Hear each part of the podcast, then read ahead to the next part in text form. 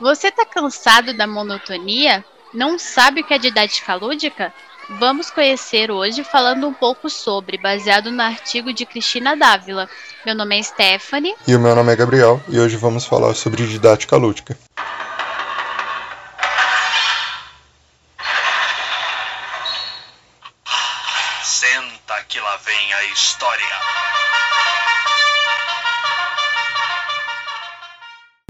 Áreas do conhecimento têm estudado o papel do entretenimento no desenvolvimento humano. E nesse podcast, nos orientaremos por pesquisas bibliográficas e trechos das áreas de filosofia, antropologia, sociologia e psicologia.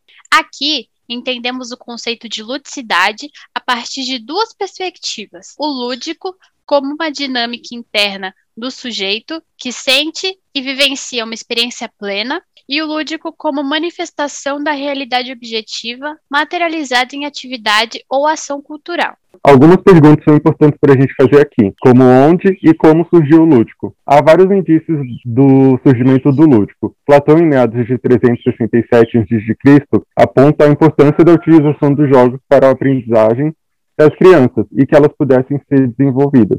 Nos primeiros anos de vida, Platão diz que meninos e meninos deveriam praticar juntos atividades educativas através de jogos. Já no norte da África, os egípcios utilizavam o lúdico no ensino-aprendizagem. E algo importante de ser dito é que na Idade Média os jogos eram destinados único e exclusivamente para os homens, uma vez que as mulheres e crianças não eram consideradas cidadãs. E há diversos indícios, como eu disse, de povos tiveram o lúdico como uma forma de aprendizagem. E por isso que esse lúdico surge em tantos lugares. E por que ele surge em tantos lugares? Ele surge a partir da necessidade de diversos tipos de desenvolvimento, seja ele cognitivo, social ou físico. Em grande medida, o conceito de ludicidade é confundido ora com práticas recreativas, ora com atividades de lazer. E existe uma ambiguidade em torno que nos leva a investigar esse problema. Portanto, nosso objetivo é contribuir para a elucidação dos conceitos que desenvolvemos e acreditamos que dessa forma ampliaremos nossa compreensão epistemológica do processo de ensino em todas as partes da instituição. E baseado um pouco nisso, a gente vai falar sobre os saberes pedagógicos que se situam nesse contexto, é, porque eles são aqueles que provêm da formação docente e do exercício da docência e dizem respeito das habilidades, conhecimentos e atitudes, mobilizados como resposta às situações do cotidiano escolar, mais especificamente da, na sala de aula. Desde os elementos pré-processo de ensino, como as ações de pesquisar e planejar, por exemplo, aos elementos presentes no ato de ensinar, gerir uma classe, interagir verbalmente, mediar didaticamente os conteúdos, etc. E os saberes pedagógicos são estruturantes da profissão e se constitui também em ações pós-processo de ensino, que é avaliar e replanejar. Ou seja, sem eles, não há como exercer a docência. E como eles se constituem e se desenvolvem? Bom, a gente pode dizer que ele se desenvolve principalmente no exercício da profissão, mas antes disso, na socialização profissional, que começa com o curso de graduação. É nessa esfera que os estudantes de licenciatura devem ter por ofício a descoberta, construção e desenvolvimento desses saberes. E são esses saberes que constituem a profissionalidade docente. E para tal, passíveis de, de ressignificação por parte de seus alunos. Essa sua fala é muito importante, porque um dos pontos mais defendidos pela Cristina no seu artigo é justamente a mediação dos professores para com seus alunos e dessa essencialidade que é aprender e compreender o ensino lúdico durante a formação dos licenciandos, porque daí ajuda a sair dessa monotonia das salas de aula que não tem nada mais do que cópias, e que isso é muito prejudicial. Então calma aí, meus educandos não estão tendo seus desenvolvimentos como esperado, mas daí você está trabalhando com o ensino lúdico, você está desenvolvendo a forma de cada um pensar do seu jeito para chegar no mesmo resultado?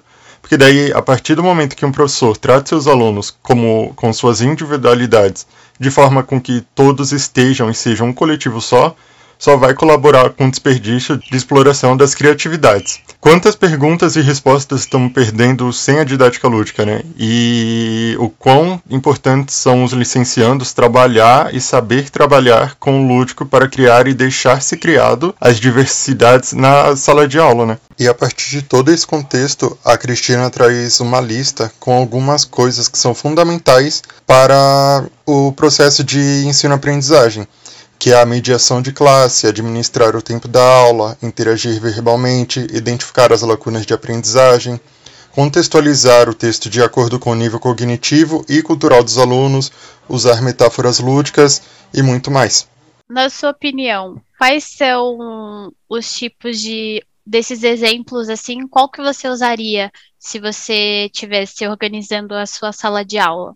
Eu acho que o principal é a gente aprender é, sobre o que os nossos educandos sabem, primeiro de tudo, para saber como aplicar a matéria para cada um, planejar aulas, que daí vai entrar nesse negócio de contextualizar o conteúdo de cada um, trabalhar de forma proativa e produzir um clima de confiança na sala. Porque eu acho que a partir do momento que, que os alunos vão ter confiança no professor, eu acho que está mais aberto aquele negócio de perguntar, não ter vergonha, e acho que cria um clima muito mais de boa para planejar qualquer coisa, passar qualquer coisa. E você? Bom, eu é basicamente a mesma coisa, mas eu acho que eu optaria um pouco pra, por administrar o tempo da aula, que quando a gente tem uma noção de tempo, a gente consegue fazer uma organização melhor de como a gente vai planejar cada, cada tempo para cada coisa. É, promover a interação, dos alunos, é, ter confiança no que, no que eu vou falar, para passar para eles, eles terem confiança também, é, usar é, as metáforas lúdicas e a linguagem artística também, que é muito interessante, e enfim, é basicamente quase a mesma coisa que você falou. E é interessante como nós, pessoas diferentes, temos um conceito parecido na questão de como a gente iria é, usufruir desses conceitos na, em sala de aula. Então, isso é muito, muito legal de ser discutido. São pontos de vista diferentes, mas com pensamentos quase iguais. Exatamente. E para quem não sabe, eu sou da matemática e ela é da pedagogia. E eu definitivamente usaria a ludicidade e o lúdico no meu método de ensino, com toda certeza no mundo. Eu acho que ficaria alguma coisa que tiraria aquele tradicionalismo do professor versus aluno, que é só o professor lá no quadro explicando e todo mundo enfileiradinho, bonitinho, aprendendo tudo, mas na verdade ninguém está aprendendo nada. Ou Sim. poucos estão.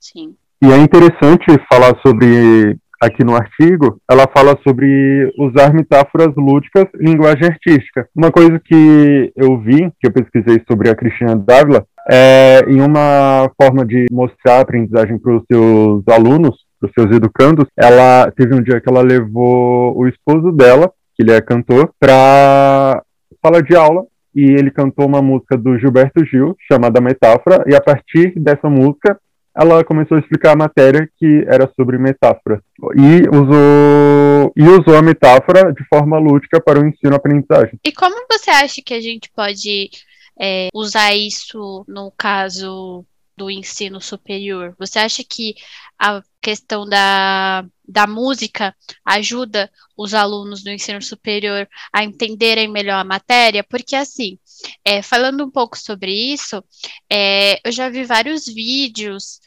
de vários professores usando da música uma ferramenta para poder desenvolver melhor o ensino para os alunos, porque as pessoas gostam de música e elas aprendem melhor ouvindo música. A gente consegue decorar uma letra de música bem mais fácil do que consegue decorar um texto. Então, essa forma lúdica que ele usa para que eles usam para poder fazer a, os alunos entenderem, eu acho que é muito interessante. O que, que você acha sobre isso? Totalmente, né? O uso da música no ensino superior, porque, como você disse, é, nem todo mundo consegue ter uma habilidade fácil de aprender a partir de texto. E a música fica na cabeça, né? Tem várias músicas que ficam na cabeça e a gente consegue aprender muito mais. É, no meu ensino médio, tinha uma professora que ela sempre cantava, minha professora de matemática, foi quem fez eu gostar de matemática, porque antes eu odiava. Fez, ela, sempre que ela ia explicar matéria que envolvesse sinal, ela usava a música dos sinais. Isso ajuda demais muitas pessoas, ajudava demais nas provas. E todo mundo era muito bem. E tu pode falar mais um pouco sobre o lúdico no ensino-aprendizagem? É, o lúdico é só para crianças ou é alguma coisa que pode ser levada até o ensino superior? Então, é, eu vou falar um pouquinho sobre o lúdico da educação infantil. O que, que acontece? Quando a gente pensa no lúdico, a gente só pensa na educação infantil. Óbvio que tem. Tem a, que, tem a questão das brincadeiras, da música também, é, contação de histórias, que é algo que inspira muito as crianças, mexem com a cabeça delas, elas ficam muito é, criativas, elas pensam muito nessa questão da ludicidade, é, elas imaginam, é, mediante a isso que as, que as crianças, que as professoras passam. E voltando um pouquinho para o assunto do ensino superior, eu acho que é, o lúdico é muito mais do que só isso que eu acabei de dizer. Ele também remete várias coisas, por exemplo, ele desperta um olhar maior do adolescente ou do adulto que está fazendo o ensino superior é, abrir é, a mente para várias situações, usando da música e outras formas de interação, porque o lúdico ele não é só uma coisa infantil, porque isso tá, isso é muito específico assim. As pessoas elas imaginam lúdico, elas pensam crianças. Ah, lúdico, criança, mas não. O lúdico está em tudo que a gente faz. Qualquer situação tem uma parte lúdica. Se não tem lúdico, não tem sentido. Então, essa parte da música, que é uma das coisas que eu acho que é o que mais motiva tanto as crianças quanto os jovens e adultos a gostarem, aprenderem, porque a música é uma forma artística da gente conseguir uma junção da, de uma coisa que todo mundo gosta com a matéria que tem que aprender. Então, juntando os dois torna uma coisa bem legal, as pessoas conseguem entender melhor, porque a gente tem que sempre usar de ferramentas que agradem também os alunos. A gente não pode só falar, falar, falar. A gente tem que desenvolver um método de ensino que façam as pessoas terem interesse em aprender e te ouvir e te entender. Então, acho que o lúdico é importante é, tanto na educação infantil quanto no ensino superior. Total, né? A Cristina, ela começa o artigo dela com uma conversa que ela escutou nos corredores da universidade, que ela dá aula. E a conversa é uma professora desesperada falando com ela, implorando, tipo, Cristina, por favor, me ajuda. Como eu vou ensinar a matéria para as pessoas, porque eu tô cansada de ver as pessoas totalmente sem foco, é, de cabeça baixa, dormindo, fazendo tudo, porque ela só falava, falava, falava e não tinha aquela troca, tipo, ah, eu vou falar um pouco agora, daí outra pessoa fala o que pensa, todo mundo ficava, tipo, vou aproveitar esse tempo para dormir. E daí o pessoal, sei lá, pode pensar, ai, vou aproveitar que essa aula é só falação, eu durmo agora, descanso agora, porque teve várias coisas no meu dia, e depois vejo no YouTube na hora que eu estiver fazendo qualquer outra coisa, na hora que der tempo, eu procuro no YouTube a mesma aula, só que daí no momento que eu quero. Acho que rola muito disso.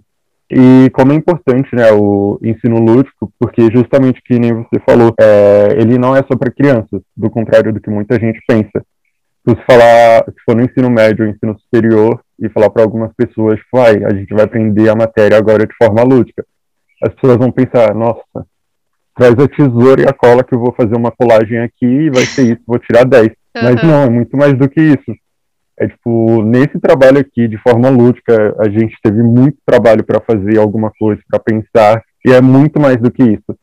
E também tem a questão de que o que é lúdico para um pode não ser lúdico para outra. É, se eu vou dar uma aula lúdica, eu falo, tipo, ah, tá bom, eu vou dar uma aula que eu vou trazer algumas séries, referências de algumas séries. Isso é lúdico. Só que daí, sei lá, para a pessoa X, ela pode não achar lúdico. E ficar, tá bom, isso não é lúdico para mim, eu vou fazer o quê? Só mais, só mais uma aula normal. Acho que isso também entra muito no planejamento, né? Tipo, na, na forma que a gente vê os alunos porque cada um tem sua singularidade. E a partir disso, a gente tem que planejar não só como trazer uma aula boa, uma aula que traga o lúdico, mas também que a gente vai entender a necessidade de cada um, onde cada um precisa de mais atenção, onde cada um está errando mais, e não ser só aquele negócio, tipo, a opinião de um aluno é a, é a opinião da classe toda. Eu já passei por isso várias vezes, que era o professor ou professora tá dando uma aula e pergunta, é, você tem alguém tem alguma dúvida?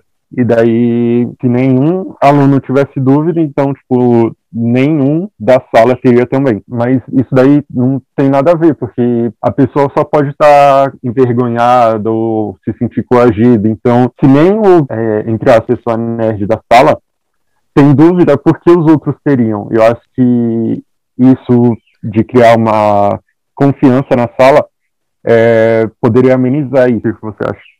Eu acho total. É, com certeza. Essa questão de das pessoas terem vergonha de falar quando tem dúvida e acaba ficando com isso, essa dúvida na cabeça, é, é uma coisa que acontece muito. A gente e é uma coisa que todo mundo sabe que acontece muito. A pessoa tem um pouco de vergonha de expressar a sua dúvida. Então, se é, a gente começa a usar um pouco do lúdico, porque além do lúdico ser uma forma alternativa da gente aprender e uma forma mais, assim, digamos, é divertida, legal, entre, que tem o entretenimento, isso faz a, a pessoa se soltar para poder, quando tiver alguma dúvida sobre alguma coisa, querer falar a gente tem que usar de métodos que as pessoas também entendam. Não ficar aquela coisa assim maçante de ficar falando, falando, falando e passando vários textos e falar, falar, falar e não usar disso uma para fazer uma coisa interativa para todo mundo porque é a partir da interação que a gente tem com os alunos que a gente consegue ver onde tem dúvida, onde a pessoa compreendeu.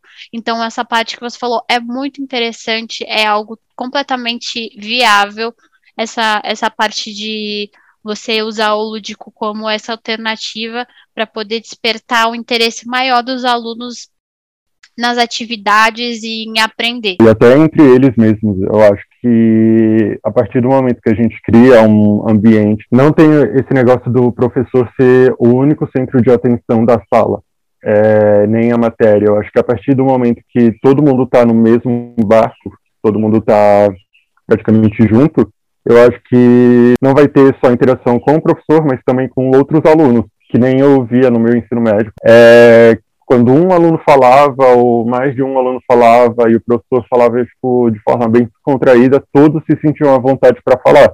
E aquilo ali ia fluindo, fluindo e ia explicando mais coisas através de conversa. Eu acho que isso também se encaixa como uma aula, porque, como a professora Janaína disse, a aula não precisa ser necessariamente só escrita no quadro, pode ser só uma conversa, pode ser, enfim, um debate tudo é aceito. É, você falou do lúdico para crianças, e como a gente acabou de falar, o lúdico não é só para crianças. Tem bastante coisa lúdica no ensino superior também, na formação de docentes. Eu trouxe alguns exemplos de alguns cursos que trabalham bastante com a ludicidade, que são a arquitetura, é, dá para a gente trabalhar bastante com o lúdico, uma vez que tem toda a questão de fazer uma maquete, expressar o que você está pensando, como você está pensando aquilo ali, o lúdico tem muito a ver com a imaginação também. E também fotografia ou jornalismo. É, vai trabalhar com fotografia. E a fotografia, ela expressa muito o que a pessoa está sentindo e o que ela quer passar. Então, através de emoções, a gente pode encarar o lúdico como emoções também. E é isso, o lúdico não é só música, não é só série, é um compilado de coisas que você pode usar. Ele transmite emoções e cria emoções. E você, teve algum, alguma coisa lúdica até agora no, na sua, no seu processo de ensino? Esse processo de, de, do lúdico, eu tive sim em algumas fases da minha vida, tiveram várias fases. Eu, em algum momento eu tive sim é, uma parte do lúdico. É, no meu ensino fundamental, é, tinha muita contação de histórias, eu gostava bastante. No meu ensino médio, é, eu fiz algumas, alguns, algumas peças teatrais também, é, em matérias assim, é, filosofia.